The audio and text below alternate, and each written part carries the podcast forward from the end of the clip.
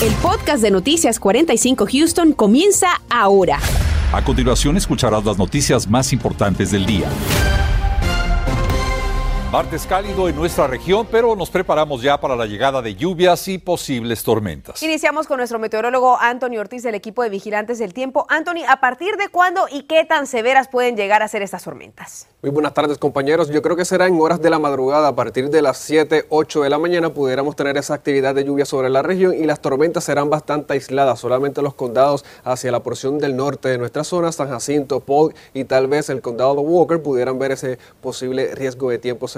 Por el momento, ve el horario, cuándo va a estar ese frente sobre nuestra región, bien al norte sobre College Station, a ese horario entre 5 o 6 de la mañana, esto sería en el día de mañana miércoles, 9 y 10 de la mañana el frente sobre la ciudad de Houston y eventualmente ya para ese horario entre lo que es las 11 y 12 del mediodía, el frente poco a poco se irá retirando. Vea esto, esto es lo que tenemos actualmente en nubosidad abundante que va a continuar con nosotros durante las próximas horas y vea que la lluvia se irá mostrando sobre College Station para esos 6 a 7, 8, 9 de la mañana sobre la ciudad de Houston, pero estas lluvias no creo que, tengan el potencial de inundaciones, así que son muy buenas noticias. ¿Cómo quedará el patrón de tiempo luego del frente? Bueno, con esa información yo regreso más adelante.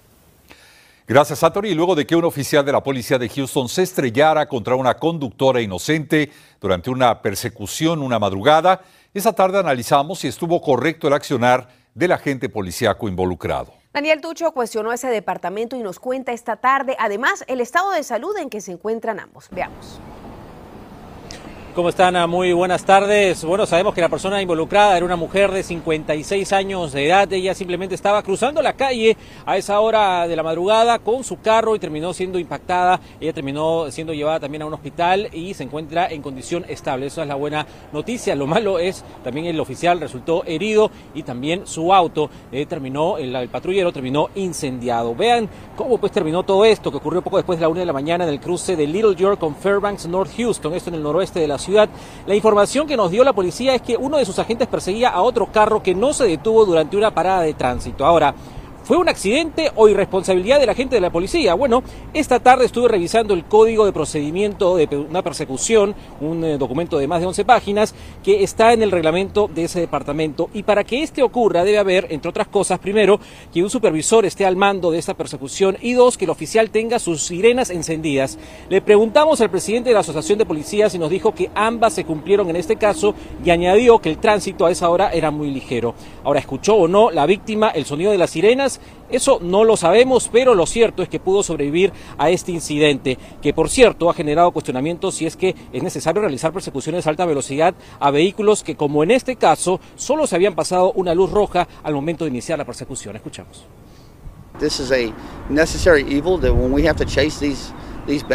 Un mal uh, necesario, dijo el presidente del sindicato de policías, porque el no detenerse significa que algo está sucediendo, algo está escondiendo ese conductor y posiblemente ha cometido algún otro crimen mayor que solamente eh, pasarse esa luz en rojo. Las autoridades también recomiendan siempre estar pendientes de nuestros alrededores y cuando estemos manejando a esas horas de la madrugada, sobre todo, no tener el volumen de la música del radio muy en alto, precisamente para saber si es que está sucediendo algún tipo de, persecución y, por supuesto, eh, mirar muy bien antes de cruzar la calle, sobre todo a esas horas de la madrugada. Es la información que tenemos en vivo. Vuelvo con ustedes. Muy buenas tardes.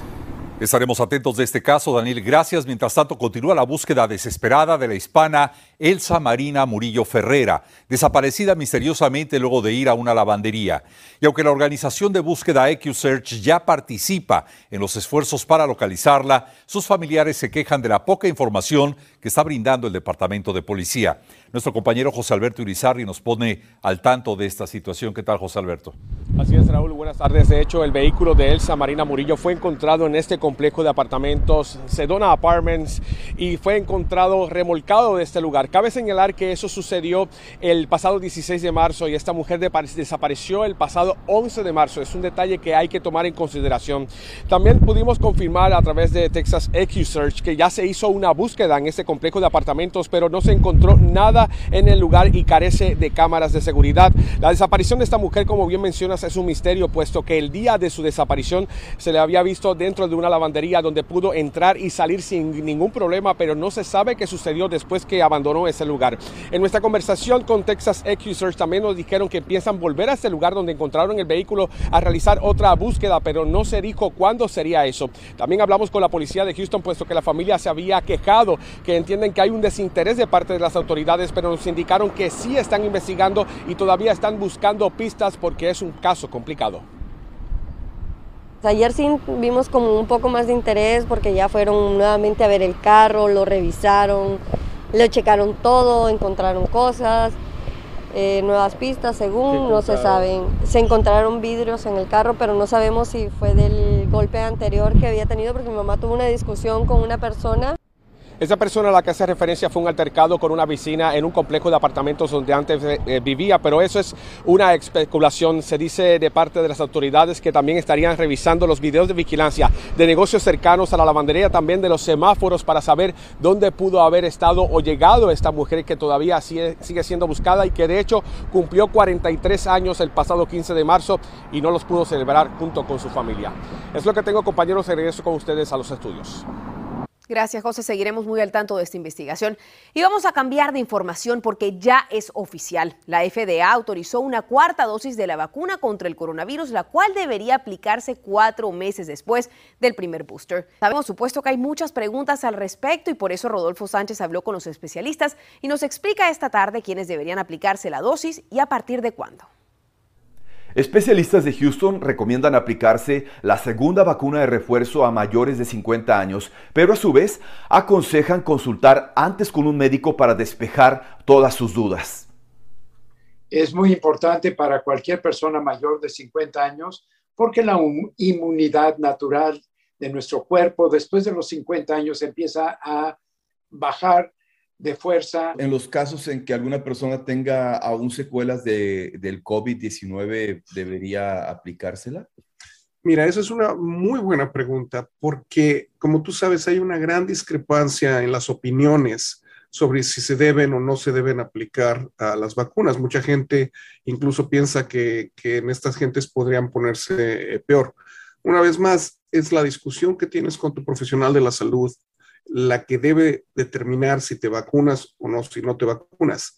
El hecho de que acabas de tener COVID no te previene de volver a tener COVID. Esa es la parte más importante. Y ahí es donde uno tiene que tomar la decisión. De acuerdo con información de los CDC, durante la reciente oleada de Omicron, los que recibieron el refuerzo tenían 21 veces menos probabilidades de morir de COVID-19 en comparación con los que no estaban vacunados y 7 veces menos probabilidades de ser hospitalizados. Y si usted desea conocer más respecto a ese tema, consulte nuestra página de internet univision45.com o también visite nuestra aplicación. Rodolfo Sánchez, Noticias Univisión 45. El Servicio de Inmigración anuncia cambios para agilizar los procesos. Te explicamos cuáles califican.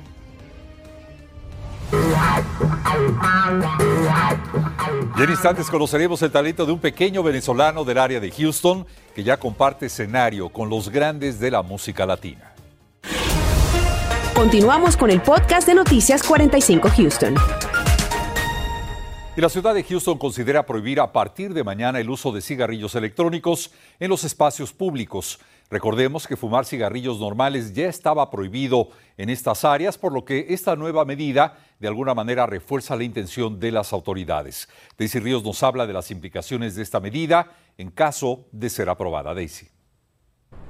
¿Qué tal? Muy buenas tardes. Este día conversamos con autoridades quienes nos dicen que detrás de la motivación precisamente de esta propuesta está el hecho de tratar de preservar la salud de los más jóvenes. Fumar en lugares públicos en Houston está prohibido. Sin embargo, ante la popularidad de los cigarrillos electrónicos o todo lo que utilice aerosol líquido o vapor, como la juca y el llamado vaping, el Departamento de Salud de Houston ha solicitado al concilio de la ciudad someter a votación prohibir también el uso de estos en lugares públicos cuando se aprobó esas ordenanzas eh, de no fumar en lugares públicos, eh, todavía no se eh, habían en el mercado esos cigarrillos electrónicos. Entonces hay que actualizar esas ordenanzas, pedir que el concilio y el alcalde pues aprueben pues esa actualización. Esta medida pretende motivar a que los más pequeños no estén expuestos a una edad temprana a esta actividad.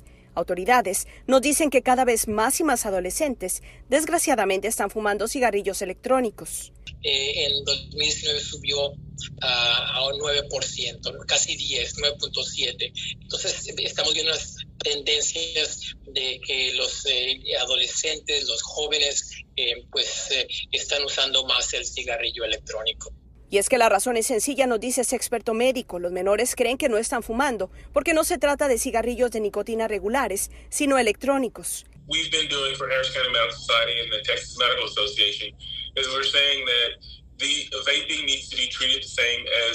La realidad es que se están fumando nicotina y otras sustancias que están en aerosol y que los hacen adictos, más aún que el cigarro regular. Creen además que porque disfrutan el sabor del cigarro, eso no es dañino. La realidad es que es peor, puede dañar el cerebro que está en desarrollo de la gente joven. Además existe el humo de segunda mano, igual que con el cigarro regular. Pues eh, las sustancias eh, que, tiene ese aerosol serían eh, por ejemplo, la nicotina, que es muy adictiva, también metales pesados como es el níquel, el estaño, el plomo, también hay pues saborizantes que pueden causar pues enfermedad del pulmón. Por esa razón también en esta propuesta de vetar los cigarrillos electrónicos se contempla que en esta actividad no se realice a menos de que esté a una distancia de 25 pies de accesos, salidas, bancas y arenas públicas. Esta medida será sometida a votación tan pronto como el día de mañana. Reporto para Noticias Univisión 45, Daisy Ríos. Los procesos migratorios pueden tardar meses e incluso años y por eso el Servicio de Migración y Ciudadanía de los Estados Unidos anunció un nuevo plan para ponerse al día con los procesos retrasados y lograr alinear la carga en ese sistema. Vamos a conectarnos con el abogado de inmigración Raed González para entender en detalle qué significa este anuncio. Raed, bienvenido. Muchas gracias por invitarme. Raed, vamos a ponerlo en contexto. ¿Qué tan atrasados están realmente los procesos migratorios? Estamos hablando de aproximadamente 9.6 millones de casos que están retrasados en este momento. Eso incluye casos de corte y de servicio de inmigración, desde solicitudes de visa, extensiones de visa, peticiones, casos de residencia, ciudadanías, entre otros. Eh, los atrasos se han manifestado después de la pandemia sobre todo, eh, se han afectado, se ha perdido personal, eh, hubo problemas con el presupuesto de la administración anterior que lo había reducido para la agencia eh, y a través de las acciones eh, que tomó hoy UCI, pues parece que se van a, acelerar un poco estos procesos. Precisamente, Raed, vamos a entrar en detalle cuáles son los cambios principales que propone el Servicio de Inmigración. El primero es una reducción en los retrasos, claramente. Van a tener nueva tecnología, esperan poder mover los casos un poco más rápido, están tratando de ver las tablas, eh, el tiempo que se está tomando cada caso y anticipan que, por ejemplo, ahora con una petición de residencia se está tomando como un año y medio, dos, y en algunos casos más que puedan terminarlas en seis meses, incluyendo las ciudadanías, los permisos de trabajo en tres meses. O sea que si hay un plan eh, para acelerar esto, pero hay un pequeño detalle. Esperan que esto se culmine para finales del 2023. Raed, suena bastante prometedor. Explícanos entonces cómo podrían realmente agilizarse algunos casos. ¿Quiénes pueden calificar para aprontar su proceso? Una de las cosas que, parece que va a ser lo más rápido va a ser mejoras al acceso para documentos de autorización de empleo. Hubo varias demandas en diferentes estados porque personas que tenían asilo, personas que tenían ciertas visas que les permitían trabajar, tenían que solicitar el permiso de trabajo y se tomaba demasiado tiempo. Se estaban tomando más de un año en algunos casos en obtenerlos, cuando los casos de asilo por ley se supone que en un mes tuvieran el, permiso de trabajo. Pues eh, hay una regla temporal en el aumento del periodo de extensión automática para estos eh, eh, permisos que va a permitir extenderlos automáticamente una vez los soliciten y otros los van a agilizar y esperan agilizarlos para que no se tomen más de tres meses en otorgar estos permisos, igual los permisos de viaje. Raed, muchísimas gracias por habernos acompañado. Suena bastante prometedor. Vamos a ver cómo se desarrollan las cosas en los próximos meses. Estás escuchando el podcast de Noticias 45 Houston. La gran mayoría de los músicos pasa años practicando para llegar algún día a tocar en un gran escenario. Pero en Houston hay un pequeño venezolano cuyo talento y apoyo familiar le ha permitido compartir la tarima con uno de los grandes de la música latina. Osvaldo Corral nos presenta la historia de Francisco Cárdenas. El apoyo familiar para cumplir sueños e ir tras una carrera es imprescindible para muchos. Para este niño de tan solo 11 años, el apoyo de un artista de la talla de Alejandro Sanz le vino como viento en popa. Pero este primer encuentro de seguro no será el único porque la música corre por las venas de este niño. Él es Francisco Cárdenas, a los dos años de edad en su natal Valencia, Venezuela. Sus pañales indican que aún no tenía dominio propio para muchas cosas, pero sus dedos ya tenían control absoluto de su primera guitarra. Bueno, en realidad mis juguetes todos eran guitarras de plástico. Eran guitarras de plástico y hubo una cosa que mi papá me vio y mi papá me dijo, acá está pasando algo, él, él debería que, él le gusta la guitarra, entonces vamos a ponerlo con eso. Dos años más tarde recibe la alegría de su primera guitarra de verdad, sin saber que en otros dos tendría la tristeza de dejar su tierra y mucho de lo que más quiere. Son muchas cosas, son, son mi familia, eh, es mi casa, son mis amigos, son, son muchas cosas, pero eso siempre está en la mente y en mi corazón definitivamente. Muchos padres verían con preocupación el que su hijo a tan corta edad esté pensando en una carrera que no es ni la más agradecida ni la más estable. Pero, ¿qué le parece a la mamá de Francisco? Extraordinario. Porque más que, que quiera ser músico o de repente abogado, lo que quiere, como todos los papás, es que sea feliz. Y que se desempeñe en lo que él quiere. Además, nadie puede negar la cruz de su parroquia. El papá de Francisco es maestro universitario de piano y lo apoyan todo. Tanto así que a petición de Francisco, él le subió un video a redes que le abrió la puerta al mundo. Grande fue la sorpresa cuando por Instagram Francisco recibe una invitación que lo colocaría sobre la misma tarima de Alejandro Sanz en un concierto que dio aquí en Houston, Texas en octubre del año pasado. Cuando él lo presenta, y grité, pero con las entrañas. Para mí fue eterno y, y, yo lo que hacía era perseguirlo con la vista, o sea, decía, esto está pasando, es verdad, está pasando. Profundamente orgullosa y, y bueno, y agradecida con Dios. Yo no podía hacer este reportaje sin llevarle una sorpresa a Francisco. Ah, tengo un mensaje. Tengo un mensaje, Francisco. A ver, le, le, lee, lee lo que dice. Ay, a ver, ¿qué es esto? Houston Professional Musician Association, Certificate of Membership, Francisco Cárdenas. Por ejemplo, ¿no se te hace muy que todas las cosas están pasando muy rápido en su vida? Sí, a veces me da un poco de temor, honestamente, me da un poco de temor. ¿Por qué? Porque, o sea, si me lo preguntas, si lo soñé, sí lo soñé. Si lo visualicé, sí lo visualicé. En esta edad, no.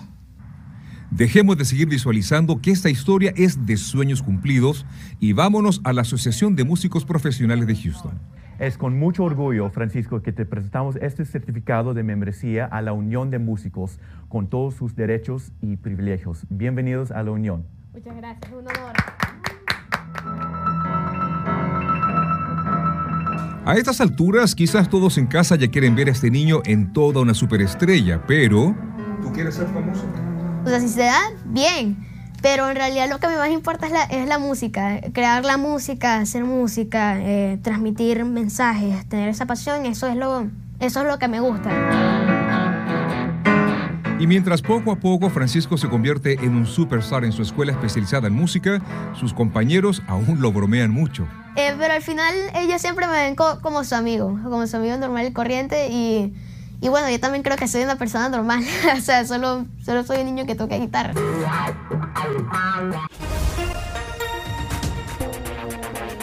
La subvariante del Omicron empieza ya a propagarse y ser detectada en los hospitales locales. Pero, ¿qué significa esto?